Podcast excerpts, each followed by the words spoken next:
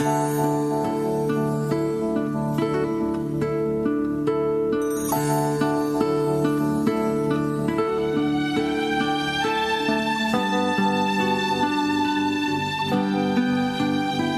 será el mejor oasis donde vamos a tomar agua fresca, la palabra de Dios.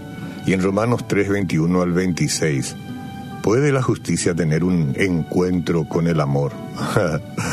Dice ahí, pero ahora aparte de la ley se ha manifestado la justicia de Dios, testificada por la ley por los profetas, la justicia de Dios por medio de la fe en Jesucristo para todos los que creen en Él, porque no hay diferencia por cuanto todos pecaron y están destituidos de la gloria de Dios, siendo justificados gratuitamente por su gracia mediante la redención que es en Cristo Jesús. A quien Dios puso como propiciación por medio de la fe en su sangre para manifestar su justicia a cada, te digo, a causa de haber pasado por alto en su paciencia los pecados pasados. Con la mira de manifestar en este tiempo su justicia a fin de de que Él sea el justo y el que justifica al que es de la fe en Jesús. Esta parte final es muy importante recordar, al que es de la fe de Jesús. El Señor no puede tener un dilema, no, no puede, no. Él no puede andar diciendo, tengo un dilema aquí. Pero si acaso pudiera tener, sería este, ¿cómo puede el Dios de amor perdonar con justicia a los pecadores?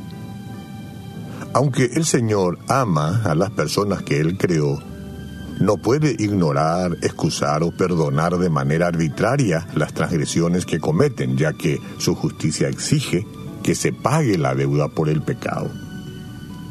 La solución indudablemente fue la cruz, y qué importante si logramos entender esto. La cruz, donde el amor divino y la justicia se encontraron. Ahí es donde se encontraron el amor divino y la justicia tuvieron un encontronazo.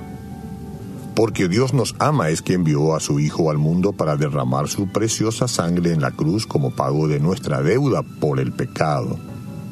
Ya que solo un sacrificio sin defecto era aceptable y solo el Señor Jesús podría hacerlo. Como Dios hecho hombre, por supuesto. Y fue la única persona que vivió sin pecar. En la cruz, nuestro pecado fue puesto sobre él y murió en nuestro lugar. Esto es lo que satisfizo la justicia del Padre, a fin de que Él sea el justo y el que justifica al que es de la fe de Jesús. Esto es importante subrayar. A todo el mundo, todo el mundo tiene la posibilidad, pero ¿a quién justifica al que es de la fe de Jesús? Por eso es importante que usted se pregunte, ¿tengo yo a Jesús en mi corazón? ¿He pactado con el Padre, recibiendo a Cristo en mi corazón y a nadie más? Bueno, esa, el dilema está de su parte. Si acaso es un dilema, busque hoy conocer a Cristo y no dilate más. Desde nuestra perspectiva, la salvación es un regalo ofrecido a todos los que confiesen a Jesucristo como Señor y Salvador de sus vidas. ¿A quién es ofrecida la salvación? A todos los que confiesen a Jesucristo. ¿Hay otro nombre aquí dado? Ningún otro nombre. ¿Cuál es el otro camino para la salvación? Ningún otro camino. Yo soy el camino, la verdad y la vida, lo dijo Cristo enfáticamente.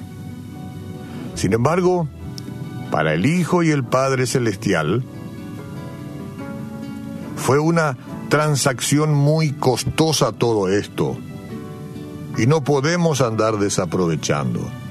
Por lo tanto, nunca debemos ver nuestra salvación como lo más natural del mundo o menospreciarla mucho menos.